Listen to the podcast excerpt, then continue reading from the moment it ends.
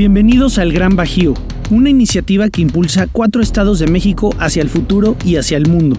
Aguascalientes, Guanajuato, Querétaro y San Luis Potosí. Una región que pasa de la competencia a la cooperación, convirtiéndose así en la mejor región de América Latina y una de las más competitivas internacionalmente. Soy Federico Quinzaños, presidente y fundador del Gran Bajío. Hacemos este podcast para hablar de distintas visiones, escenarios, tendencias, innovaciones e industrias. Y así dibujar el futuro del Gran Bajío. Nuestra visión es seguir consolidando un modelo de éxito, abundancia, oportunidades y destino. Bienvenidos a El Gran Bajío Podcast.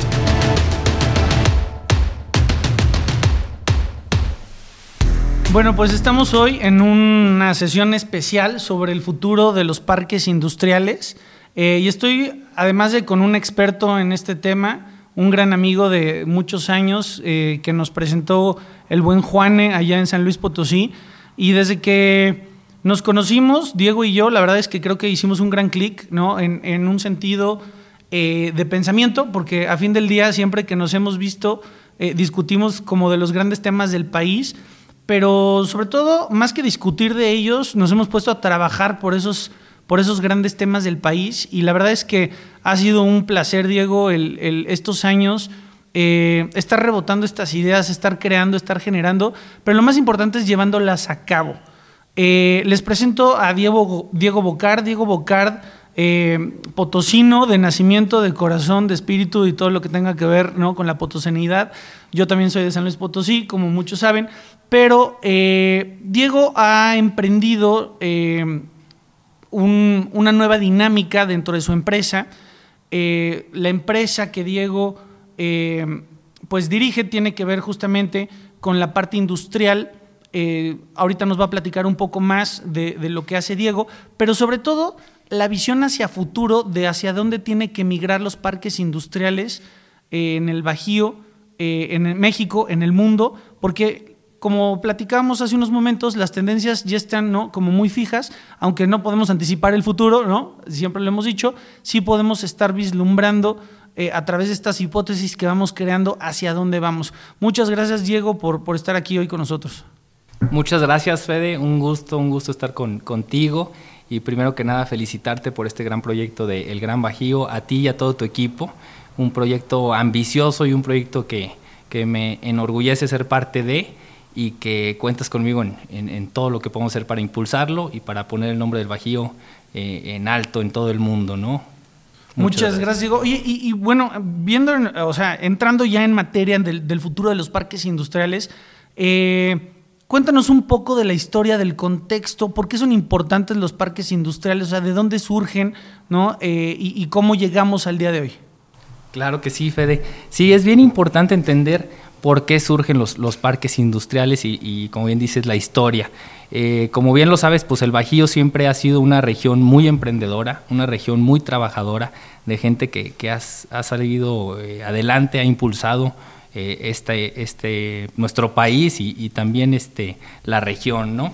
Entonces, obviamente al ser vecinos de Estados Unidos, como lo sabemos, nuestra región se ha visto impactada por el consumo de Estados Unidos y la necesidad de manufactura, principalmente en la competitividad americana y en la búsqueda de mano de obra económica.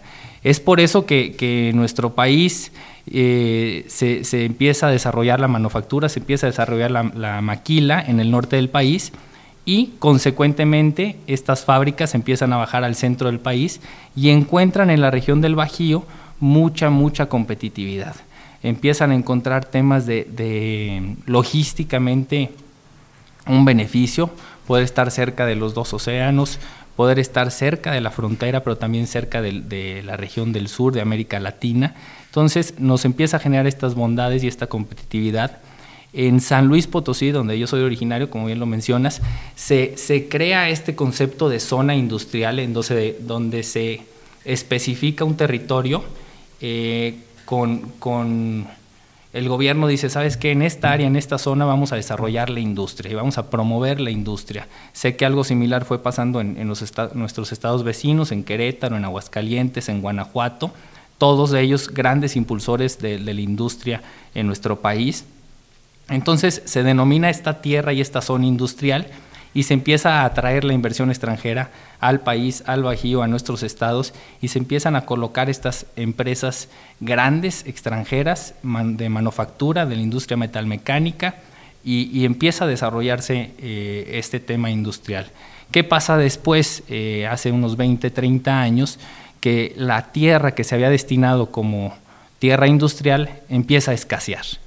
El, gobierno, eh, habiendo puesto toda la infraestructura, todo el desarrollo de carreteras, el desarrollo de los puentes, el desarrollo también de luz, agua, de, ciertos servicios, este, pues empieza ya, ya a, escasear esta tierra industrial y ahí empieza la inversión privada a ver una oportunidad de negocio, que es tal cual lo que nos pasó a nosotros. Este, vemos ya que empieza a llegar el cliente extranjero, americano, europeo, asiático, y dice, ok, me gusta tu región, me gusta San Luis, me gusta Querétaro, Guanajuato, Aguascalientes, me quiero instalar. Ya, ya te la compré, ¿verdad? ¿Dónde me instalo? Y ahí es donde vemos la oportunidad de, ofrecer. Eh, yo hago mucho la analogía que los parques industriales son como los fraccionamientos eh, residenciales. Hay fraccionamientos residenciales muy bonitos, con ciertas cualidades, eh, amplios, otros más, más pequeños, algunos dan seguridad, algunos dan servicios este, ahí para, para los, los, que habitan, etcétera. Todos los parques industriales son muy similares a los fraccionamientos, nada más que en vez de vivir familias, viven empresas, ¿no? Y lo que nosotros empresarios hacemos en la iniciativa privada es toda la infraestructura dentro de este pedazo de tierra, vialidades, servicios, seguridad, eh, para que cuando llegue el cliente extranjero compre su, parcela, compre su, su, pedazo de tierra y ya tenga luz, agua, teléfono, puede em, empezar la, construcción de su planta inmediatamente. O inclusive todo el tema que, que también nosotros estamos en el real estate, de nosotros mismos construirle su planta para rentársela y que ellos la puedan habitar entonces empiezan a desarrollarse todos estos parques industriales en, nuestra región, ofreciendo esa posibilidad y cubriendo esa necesidad de la empresa extranjera para encontrar un lugar en donde puede instalarse y pues alcanzar su éxito productivo, ¿no? Así es un poquito de la historia, el contexto de por qué hay parques industriales en nuestra, en nuestra región y la analogía para todos aquellos que no están en la industria, eh, pensemos que es un fraccionamiento privado en donde es mucho más agradable y, hay, hay, un sentido de comunidad en donde instalar su planta aquel, aquel cliente extranjero, ¿verdad? O también mexicano. Completamente. Y fíjate que eh, platicamos que hay algunos estados que eh, nos han hablado y nos dicen, oye, eh, queremos traer inversión extranjera a nuestro estado. Y es un poco como el juego del, huevo y la gallina, que es primero, los parques industriales o las inversiones. Porque muchas veces, ¿no? Sabemos de casos que han construido parques industriales y las inversiones no llegan por cualquier razón, o es al revés, ¿no? Las inversiones no llegan porque no hay parques industriales. Es un poquito el juego del huevo y la gallina, ¿no? De eh, qué es lo que tiene que ser primero pero a fin del día, hoy ya el Bajío tiene pues esta ventaja.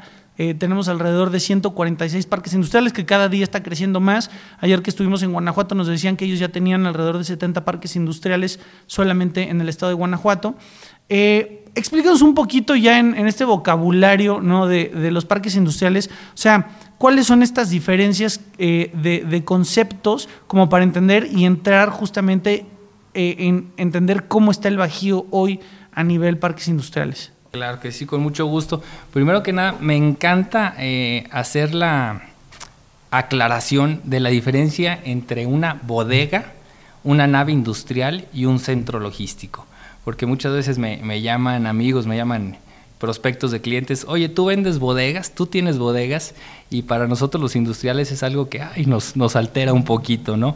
Este, una bodega es, es simplemente un lugar, espacio físico. un espacio físico de una menor especificación técnica de calidad. Digamos que los pisos son mucho más eh, angostos, las alturas son mucho más cortas, los materiales constructivos son mucho más económicos y normalmente se usan para un proceso de manufactura ya sea muy sencillo, para un almacenaje, eh, pero digamos que es algo más económico, ¿verdad?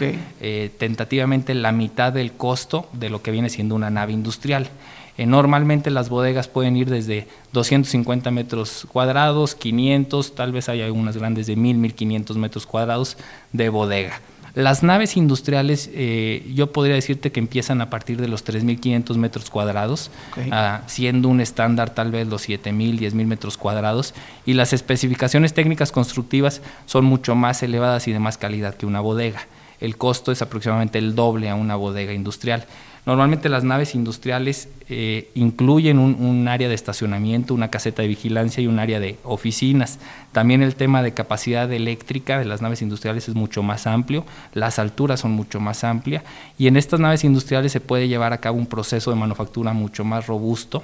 Este, con algunas especificaciones, ya sea como grúas viajeras o mezanines que pueden ir dentro de esta nave industrial.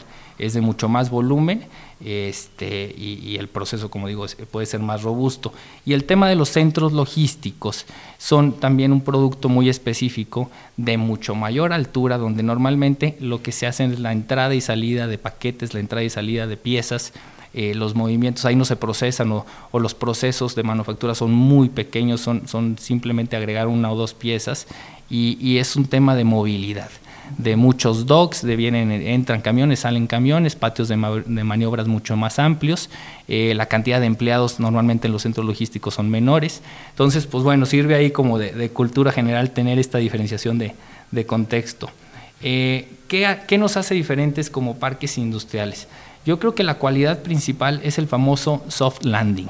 Cuando una empresa extranjera quiere, quiere instalarse en México, eh, nosotros nos volvemos su aliado de confianza, un aliado confiable en donde pues desde el tema de la legalidad, nuestro, nuestra tierra pues cuenta con escrituras, cuenta con todos los papeles que avalan que es una tierra bien habida y lista para el uso industrial.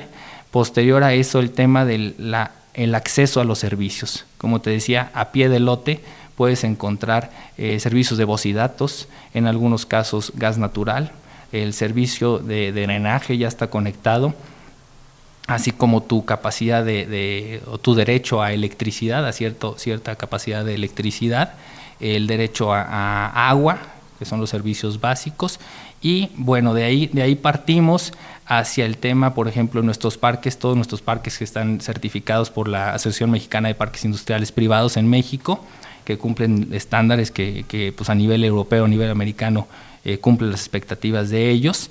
Eh, nosotros tenemos una red contra incendio interior.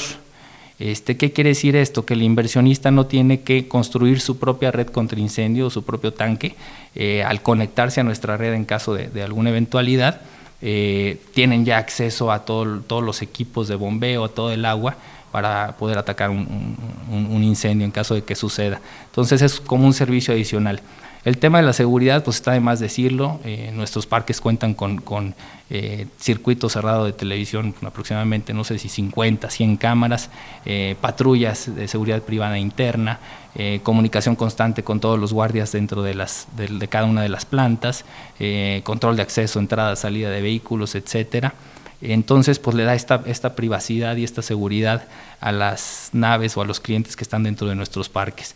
Eh, a grandes rasgos, eh, lo vamos a platicar ahorita un poquito respecto de las tendencias del futuro, que, en nuestros parques nos estamos adelantando un poquito y tratando de ser visionarios con esas tendencias. Pero bueno, las amenidades que puede tener un parque industrial, buscando ofrecer a, sus inquilinos una mejor calidad de vida. Este, me adelanto un poquito, pero bueno, nosotros tenemos iniciativas, por ejemplo, eh, previo al COVID, de, de carreras de atléticas este, que promovemos con nuestros inquilinos de, los parques. Un día una carrera atlética junto con la familia, un día de la familia. Tenemos un invernadero propio en donde les regalamos estos arbolitos a las empresas y promovemos la reforestación dentro de las plantas que están en el, en el parque industrial, en nuestros parques industriales, o para que lo lleven a su casa, este, su, su arbolito y lo, lo planten tenemos también las amenidades como canchas de fútbol, canchas de básquetbol, tenemos el tema de una ambulancia al servicio las 24 horas junto con un equipo de enfermería y una pequeña clínica ahí en nuestro parque. Y, bueno, tratamos de que en nuestros parques exista este sentido de comunidad, este sentido de belonging, de no nada más es que estoy en una fábrica, no nada más es que soy dueño de la fábrica o soy director, plan manager o director general, sino que pertenezco a, pertenezco a un grupo de soporte, pertenezco a una familia, pertenezco a una empresa que, que es obviamente socialmente responsable, que es propositiva y que se está adelantando algunas cuestiones del futuro, ¿verdad? Y por, por, lo que explicas y por lo que yo he visto, pues a fin del día un parque industrial es todo un ecosistema, ¿no? Eh, posiblemente a algunos no nos ha tocado, bueno, a algunos no les ha tocado visitar algún parque industrial, pero pues sí, realmente todo esto que dices, eh, sobre todo cuando este, vas acompañado de Diego y lo va explicando no paso por paso, la verdad es que es eh, muy interesante y sobre todo porque también, digo, por ejemplo, en, tus parques industriales son 13 países, 13 nacionalidades ¿no? que tienen sus empresas ahí en, en, tus parques industriales y bueno, pues evidentemente también hay, tiene que haber un tema cultural, ¿no? Este, que, tiene que haber pues, las reglas claras, ¿no? porque a fin del día, pues estas 13 naciones llegan a México, llegan a, San Luis Potosí en este caso, y pues obviamente también habrá que seguir ciertos protocolos y crear toda una cultura. Eh, en, dentro de todo este eh, ecosistema, eh, y, pasando un poquito ¿no? al tema de, del futuro, eh, ¿cómo tienen que ser estos ecosistemas del futuro? O sea, hoy, hoy hablamos de que estos ecosistemas tienen que ser funcionales. Si se incendia, tiene que estar ¿no? Los, este, el, tema de, apagar el, fuego, tiene que estar el tema de seguridad, las cámaras. Pero, pero evidentemente estos ecosistemas van a evolucionar y sobre todo también no después de, no, solamente con, con, este impacto de las tecnologías 4.0, este, y de esta revolución ¿no? que se está haciendo, sino también del tema post-COVID, evidentemente, pues tanto la vivienda ha sufrido algunos cambios, ¿no? Bueno, ha evolucionado, por no decir sufrido, este, ha, evolucionado con, algunos temas. ¿Cuáles son esos temas que tienen que evolucionar en los parques industriales para los próximos años? Claro, por supuesto. Mira, eh, pues yo me voy a, voy a atrever a hacer este, pues algunas hipótesis con base en las tendencias que observo yo, ¿no? Y al final de cuentas es una opinión personal. Pero bueno, primero que nada yo observo que Estados Unidos sigue creciendo y va a seguir creciendo. Y nosotros, al ser vecinos de Estados Unidos, pues el tema industrial en nuestra región creo yo que va a seguir creciendo y que todavía hay muchas oportunidades. ¿no? Entonces voy a, voy a partir de, esa aseveración para decir que hay una gran oportunidad de crecimiento en toda la región industrial del, Bajío. Eh, igual el consumo de, México, eh, yo creo que, vamos a seguir consumiendo ciertos productos y, por ende pues se necesitan fábricas, se necesita seguir siendo los proveedores de manufactura para, Estados Unidos. El Tratado de Libre Comercio con Norteamérica creo que también es un punto súper relevante que a veces se nos olvida. Eh, formamos parte de, este tratado eh, que brinda muchas oportunidades para los empresarios en México, muchas oportunidades de negocio y, hay que aprovecharlo al máximo. ¿no? También son oportunidades para americanos y para canadienses que decidan invertir en nuestra tierra, en nuestra región. Este, yo creo que pronto vamos a empezar a ver una nueva tendencia de invertir en, México con socios locales o ya sea con inversión directa. Respecto al futuro, eh, eh, yo lo veo desde dos perspectivas. Eh, dentro de la, de la nave industrial, o sea, inside the manufacturing facility, ¿qué va a pasar y qué tendencias vemos? En primer lugar, el tema de la automatización. Creo que la automatización lo venimos escuchando ya desde hace unos cinco años, eh, por ahí creo que hay un libro de Oppenheimer que, habla específicamente de eso, pero definitivamente los procesos se van a automatizar eh, para economías de escala, para eficiencias en costo. Y, esto traerá sus cosas buenas y otras, otros retos, ¿no? Eh, la mano de obra puede que, que ya no sea tan necesaria o en tanta cantidad como, como antes lo, era, pero se va a requerir nuevas, eh, nuevos conocimientos, nuevas habilidades, nuevos skills, eh, como, como robótica, como programación, como mantenimiento de estas líneas automatizadas, en donde el valor agregado es mucho, mucho más alto, el precio, digamos, el costo, también se puede ver como un beneficio y como una oportunidad para empresarios y emprendedores mexicanos. Entonces, dentro de la, de la planta de manufactura yo veo una tendencia de, perdón, de automatización, una tendencia de la famosa industria 4.0, de Internet of, Things, de conectividad, este, igual. o sea, creo que lo que escuchamos de empresas tecnológicas, lo que escuchamos de, que los jóvenes ahora vienen con todo el tema de programación y demás, eh, definitivamente esto ya está sucediendo en las plantas que tenemos, por ejemplo, la BMW en San Luis Potosí, que es la planta automotriz más tecnificada del mundo. Este, pues yo, recuerdo, yo, participamos ahí en parte de la construcción de, la BMW y recuerdo visitar eh, las últimas visitas de obra, ver un staff ahí de aproximadamente 60, 80 alemanes eh, encerrados en las computadoras, eh, trabajando todo el tema de, coding de los robots, de la línea de producción, era algo impresionante, que al final esas habilidades y ese conocimiento se está compartiendo en nuestra región y se está desarrollando y es una evolución también para nuestra nuestra gente de la región. Entonces, pues viene la automatización, viene este tema de la industria 4.0. Eh, ¿Qué más eh, tendencias puedo ver? Recientemente vimos lo del home office, ¿no? Entonces, sí creo que eh, antes se utilizaba mucho que las oficinas administrativas de la planta pues estuvieran dentro de la planta, todo el área de contabilidad, de compras, administración, recursos humanos, y yo me pudiera atrever a, pensar que alguno de estos, de estos trabajos se pudiera ya manejar fuera de la planta ya sea en home office o ya, sea en, otra, en otro sitio, ¿no? Este, recientemente me platicó una amiga que trabaja en una transnacional en San Luis, eh, el uso que le están dando a los lentes de realidad virtual y a los lentes de conectividad virtual, ¿no?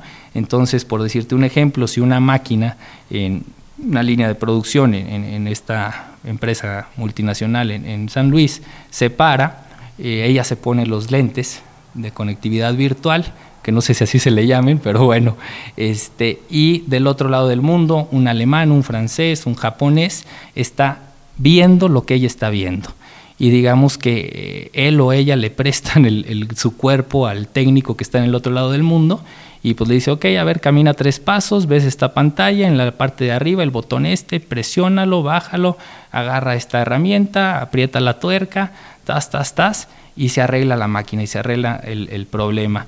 ¿Qué tenía que ocurrir antes? Pues que el japonés, el alemán tomara un vuelo y dos, tres días después estuviera en San Luis para una labor de 5, 10, 15 minutos, solucionarla y regresar, ¿no?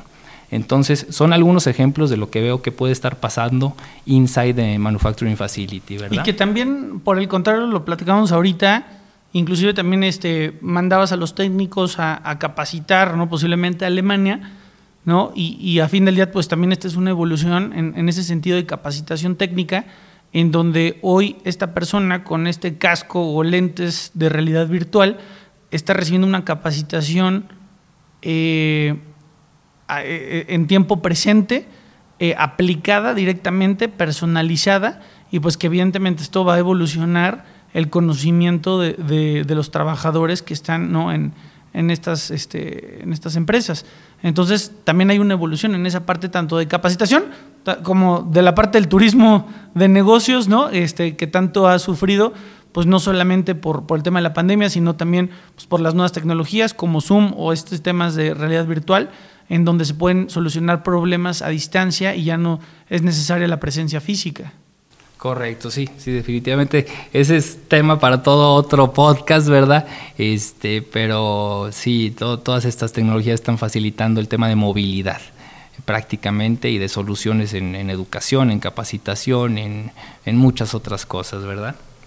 Y fuera, hablamos de las inside, ahora así como de las outside. sí, las, las tendencias que yo veo desde afuera eh, tendencias generales que creo que, todos este, alcanzamos a ver, pues uno es el tema de la sustentabilidad, ¿no? Todo el tema de, lo verde, de cuidar el clima y demás. Esto pues es una tendencia que también ya tiene años y que cada vez se está fortaleciendo más. Entonces, como parques industriales debemos de ofrecer soluciones que faciliten esta responsabilidad eh, social eh, sustentable, eh, como, como lo son las, las, energías alternas, ¿no? Este, dejar algún espacio para los paneles solares o empezarnos a involucrar con los temas de energía, de, cogeneración de, de, energía. Nosotros acabamos de tener el primer caso ahí en nuestro parque industrial de, de una empresa europea que decidió invertir fuertemente en toda su cubierta de toda su techumbre, llenarla de paneles solares y ha sido un tremendo éxito, ¿verdad? Eh, casi todo el consumo de energía que tiene esa planta es, directamente. es libre de, eh, sí del sol tal cual verdad entonces yo yo veo que para allá van eh, tanto en, en, el tema de la construcción como los parques industriales que debemos de facilitar esta proveeduría de, energía y pues bueno el tema de, las aguas también de, limpiar las aguas se me fue ahorita la, la palabra de Sí, de eh, las aguas residuales a través de estos este, mm, eh, pues grandes eh, centros de reciclaje. Exactamente. Entonces, todo el, tema de, sostenibilidad, lo que yo te decía, los, las iniciativas que hacemos de... Y de residuos, ¿no? Que, uno los aprovecha y el otro... sí, esa es otra tendencia que, se percibe en, en Europa ahorita, de que los residuos de una fábrica se vuelven la materia prima de la siguiente fábrica y así consecuentemente, ¿no? Entonces, dentro de un mismo parque industrial, creo que le llaman los Ecological Industrial Parks o something like that, este, pero, pero sí, es, es vamos armando la cadenita y lo que a ti te sobra, yo lo ocupo como materia prima y así consecuentemente hasta que los residuos pues son, son ya menores o muy fáciles de reciclar. Este, eso es una tendencia que se está empezando a ver en, en, en, Europa y que probablemente pueda llegar, llegar aquí.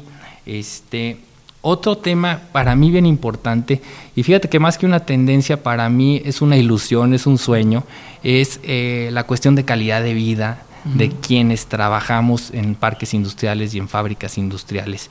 Yo veo, híjole, y me pesa mucho el tiempo que pasa la gente en sus vehículos o en el vehículo de la empresa, este, y me encantaría ver que ese tiempo lo aprovecharan con sus familias o lo aprovecharan en un momento de recreación o inclusive en un momento de, de estudio, de aprendizaje, ¿no? Entonces, a mí me encantaría apostarle y, invitar a, a, todos nuestros este, socios de parques industriales pues a crear estas ciudades industriales, ¿no? Que dentro del, rango del parque industrial pueda haber eh, también una oferta de, casas, una oferta de vivienda, una oferta de un parque, una oferta de, un hospital, de un centro educativo, de un centro comercial, para que el empleado, como de repente lo vemos ahí en algunas películas o lo vemos cuando visitamos Europa, cuando visitamos Italia, este, que el empleado esté en su casa 10 minutos una vez que termine el trabajo, incluso le dan su hora de comida, sale, puede, ir a comer con la familia, creo que hay un documental buenísimo en, Netflix al respecto,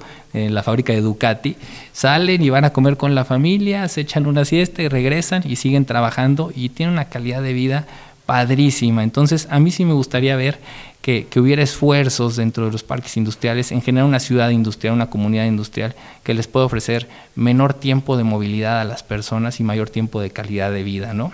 Entonces podríamos decir justo que eh, el futuro de los parques industriales tiene que enfocarse en un tema de sustentabilidad, tiene que enfocarse en un tema eh, de tecnologías, ¿no? Evidentemente, y también en un tema de un balance, ¿no? Eh, entre lo laboral y eh, la calidad de vida, pues para poder tener un mayor bienestar, ¿no? Este, eh, como seres humanos. Eh, y obviamente, pues platicamos también, y digo, ya con esto vamos finalizando, algunos otros temas que evidentemente van a impactar a los parques industriales, que tiene que ver con el nearshoring, ¿no? Tiene que ver con los parques especializados y, no solamente por industrias, sino también posiblemente por regiones, ¿no? Hay eh, parques industriales que, albergan empresas asiáticas, europeas, este, norteamericanas, este, y también no como por sectores. Correcto, sí. Eh, muy importante lo que mencionas y lo que estamos viendo hoy en día, que es el nearshoring, para aquellos que no conocen este término, pues al final de cuentas es, es que estemos near, cerca de Estados Unidos, ¿no? Entonces antes era el offshoring, buscar fuera en Asia, en, Europa, estas eh, manufacturas, y ahora eh, pues principalmente los asiáticos están volteando a ver a México, principalmente en, el norte, para ponerse cerca de Estados Unidos, pero vemos la tendencia de que ya están bajando al, al Bajío, este, empresas asiáticas, empresas americanas, europeas, para estar cerca del consumidor final que es Estados Unidos en muchos de los casos. Este, entonces sí, sí esperamos que en un corto plazo eh, el efecto del nearshoring pueda fortalecer e incrementar la, demanda de tierra industrial en nuestra región. Este, y, perdón, la ah, los parques especializados, parques especializados. Tanto en industria como en, países, regiones. Así es, creo que ustedes lo han hecho muy bien aquí en Querétaro. Fueron pioneros en el tema de, del, clúster aeronáutico, eh, con esa iniciativa padrísima que tuvieron de triple hélice, involucrando a la iniciativa privada, al gobierno y a, la educación. Y, se especializaron, ¿no? Dijeron, vamos a poner eh, en el aeropuerto de, Querétaro, este clúster aeronáutico en donde queremos traer a empresas grandes aeroespaciales a que empiecen a, desarrollar aquí tecnología, a que empiecen a desarrollar manufactura. Se trajeron a, una universidad de Estados Unidos especializada en, aeronáutica, ya tienen varios egresados que están trabajando en esta industria. Eh, en el Bajío, también en la región de, de Aguascalientes, de Guanajuato, todo lo que viene siendo el clúster este, eh, automotriz. que, con que creo que son nueve armadoras las que ya tenemos en el Bajío, con 850 proveedores automotrices o más. Este, pues, definitivamente somos la región más importante de armadoras. Eh, a mí sí me da orgullo decir que en San Luis tenemos a la BMW, a la General Motors, empresas grandes como lo son la Goodyear, Grupo Continental, Valeo, entre muchas otras muy importantes, ¿verdad? Este, pero definitivamente eh, una tendencia que podemos ver en los parques industriales es la especialización y estar dentro de un clúster, dentro de un mismo parque, empresas que se dediquen a algo similar o a lo mismo, que eh, lo platicábamos también del futuro del liderazgo, es la, la co-creación y la coelevación y la colaboración para volverse más fuertes eh, entre empresas como región. Entonces, sí, sí veo esa tendencia de la especialización o parques industriales especializados este, en, un futuro muy cercano, ¿no? Buenísimo, Diego, pues me, quedo con este concepto final, ¿no? Que, platicas, co-crear, ¿no? Coelevar, este, y co bueno, cooperar, evidentemente, que es justamente eh, esta eh, iniciativa del Gran Bajío en donde estos estados eh, pasemos de la competencia a la cooperación, en donde hoy pues ya no podemos salir solos al mundo a vendernos, sino que ya vamos ¿no? Este, como, como un grupo empresarial fuerte de empresarios del Bajío, en donde lo que buscamos pues, es decirles, oigan, tenemos el mejor corredor de parques industriales de toda América Latina, más de 146 parques industriales especializados que van desde un tema del agroparque, que es el parque ¿no? Eh, agrícola eh, industrializado más importante de América Latina, un parque aeronáutico, parques eh, con un enfoque ¿no? de empresas asiáticas, de empresas automotrices, eh, el parque eh, de innovación, los parques de tecnología, el parque también de biotecnología en Guanajuato, que es importantísimo. Entonces, prácticamente, pues hoy podemos decirle al mundo que, que el Gran Bajío tiene este corredor muy importante, especializado, que no es un ensayo, que no es un intento de hacer las cosas, sino que ya es una realidad y sobre todo que estamos viendo hacia futuro cómo tenemos que estar evolucionando estos parques industriales para que sean sustentables, para que tengan una mejor calidad de vida y que evidentemente eh, se puedan hacer esfuerzos ¿no? en colaboración. Pues no sé, un mensaje final que nos quieras dar, Diego. Eh, no, muchas, muchas gracias por la invitación. Espero se hayan entretenido y aprendido un poco en esta conversación. Y mensaje final, fíjate que yo sí, sí, sí soy un fiel creyente que mucho del crecimiento, de la evolución de nuestra comunidad eh, viene a través del trabajo, ¿no? Y la oportunidad que tenemos como región industrial de que nuestra gente pues eh, directamente obtenga un empleo bien remunerado, un empleo eh, con, con, todo el, sustento legal este, de, de, cuestiones eh, sociales como el seguro, etcétera, eh, pues permite que nuestra comunidad mejore, prospere, ¿verdad? Entonces, me da gusto estar en este ramo industrial, me encanta enterarme de empresas que se vienen a México, que se vienen al Bajío, me, me fascina encontrarme en el aeropuerto eh, de pronto a, estos mexicanos con, con, sus chamarras de sus empresas y que entablo conversaciones con ellos y me dicen, no, pues es que estuve en Europa, estuve en Alemania, vengo de Estados Unidos, fui a, una capacitación, fui a entrenarme, fui a participar en una junta, me, me emociona ver, este, conocer los procesos de cada una de estas empresas y decir, eh, es wow lo que estamos haciendo en el Bajío. Eh, hay veces que, ah, incluso amigos no, no, no, tienen idea de lo que se fabrica en la zona industrial de San Luis Potosí, en nuestro parque, aquí en Querétaro. Entonces soy, soy un amante de, de México y me da mucho gusto que a través de la industria se genere empleo, se genere prosperidad para la comunidad y se genere este eh, crecimiento de, educación también eh, en todos nuestros compañeros aquí de, México y de esta región. Muchas gracias, un gusto haber platicado aquí contigo. A ti, Diego, pues muchísimas gracias, este líder y experto en los temas de parques industriales aquí en el Bajío, en México, y obviamente buen promotor eh, de nuestra región en el mundo. Muchísimas gracias, Diego. Gracias, Fede, gracias a todos. Los invito a que nos sigan en nuestras redes sociales del Gran Bajío, LinkedIn, Facebook, Instagram y YouTube, así como en nuestra página web www.elgranbajío.com.